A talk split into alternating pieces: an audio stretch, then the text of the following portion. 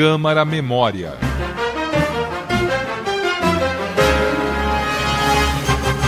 A instituição da Câmara Municipal teve sua origem na antiga Roma, onde o vereador chamado Edil era o funcionário responsável pela garantia e observância do bem comum.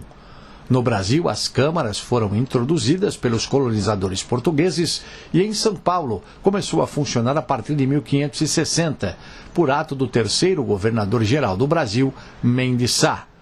A primeira sede da Câmara Municipal de São Paulo começou a ser construída em 1575 e foi inaugurada ainda inacabada em 1576. Já em 1711, a vila de São Paulo dos Campos de Piratininga foi elevada à categoria de cidade e o Conselho da Câmara passou a se chamar Senado da Câmara, tendo aumentadas suas atribuições administrativas e coercitivas.